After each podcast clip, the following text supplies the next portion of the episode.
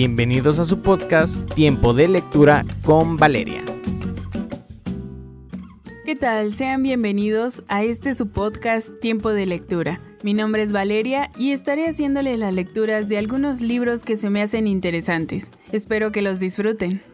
El día de hoy comenzaré haciendo la lectura de un libro denominado Cartas a una joven matemática, escrito por el autor Ian Stewart. Comenzaré dando lectura al prólogo, así que escuchemos. Prólogo a la edición española. Los sistemas universitarios de cada país tienen sus propias características. Hay diferencias importantes entre el sistema británico y la estructura de su carrera académica y el sistema estadounidense. El sistema español es diferente de ambos. Sin embargo, las matemáticas son una actividad internacional y las similitudes entre los sistemas de los diversos países en cualquier parte del mundo son mucho más importantes que las diferencias. Las experiencias de Meg, una joven de talento que se plantea estudiar matemáticas en la universidad, hacer investigación para obtener un doctorado y convertirse en una matemática profesional interesarán a los lectores españoles por las mismas razones por las que interesan a los lectores británicos o estadounidenses. Sus preocupaciones, dudas y éxitos son universales. Cuando me propusieron escribir un libro para la ya extensa serie orientativa de Basic Books, comprendí inmediatamente que su potencial iba más allá de la mera orientación Cartas a una joven matemática podría haberse titulado Cartas a cualquier interesado en matemáticas. Es una visión desde dentro de las matemáticas y de los matemáticos, y explica en qué consiste ser matemático y estudiar las matemáticas al máximo nivel. Algunas partes son serias, otras divertidas, otras ambas cosas a la vez. El formato cartas es una delicia para un autor. Me permite escribir capítulos cortos sobre muchos temas, cada uno de ellos comprensibles en sí mismos, con muy pocas referencias a cualquiera de los otros capítulos. Los lectores pueden introducirse en ellas al azar y encontrar algo que les interese de forma rápida y fácil. Este formato también me permite escribir, sobre cualquier cosa que me interese.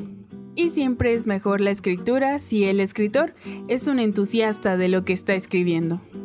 Las matemáticas son mi vida, no son toda mi vida, me apresuro a añadir.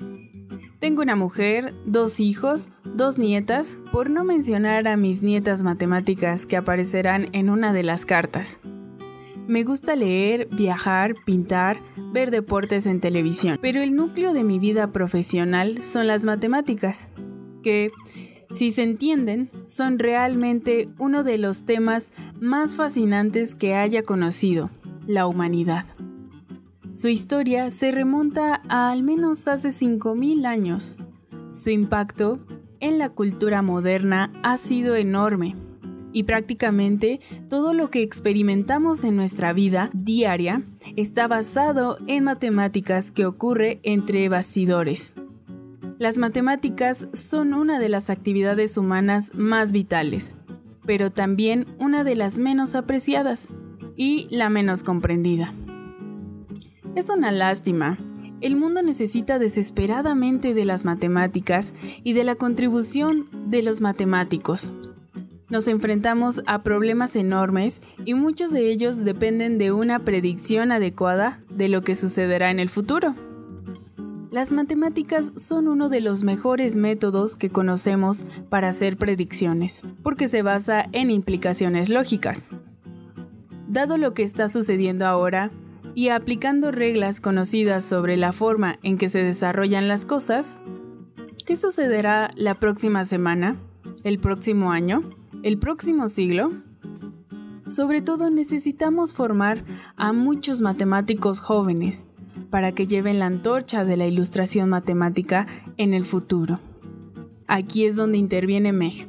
A medida que se despliegan las cartas a una joven matemática, somos testigos de cómo la ciencia se convierte también en la vida de Meg. Compartimos sus preocupaciones y sus éxitos.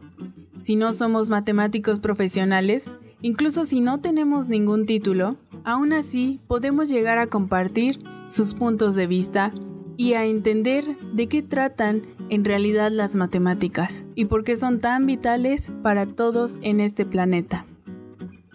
Esta es al menos mi intención. Y es la razón por la que escribí este libro. Espero que usted disfrute leyéndolo. Que yo disfruté escribiéndolo. Ian Stewart, Coventry, junio de 2006. Muy bien, pues hasta aquí la lectura de este primer capítulo que es el prólogo. Nos vemos en el próximo para que demos lectura al prefacio.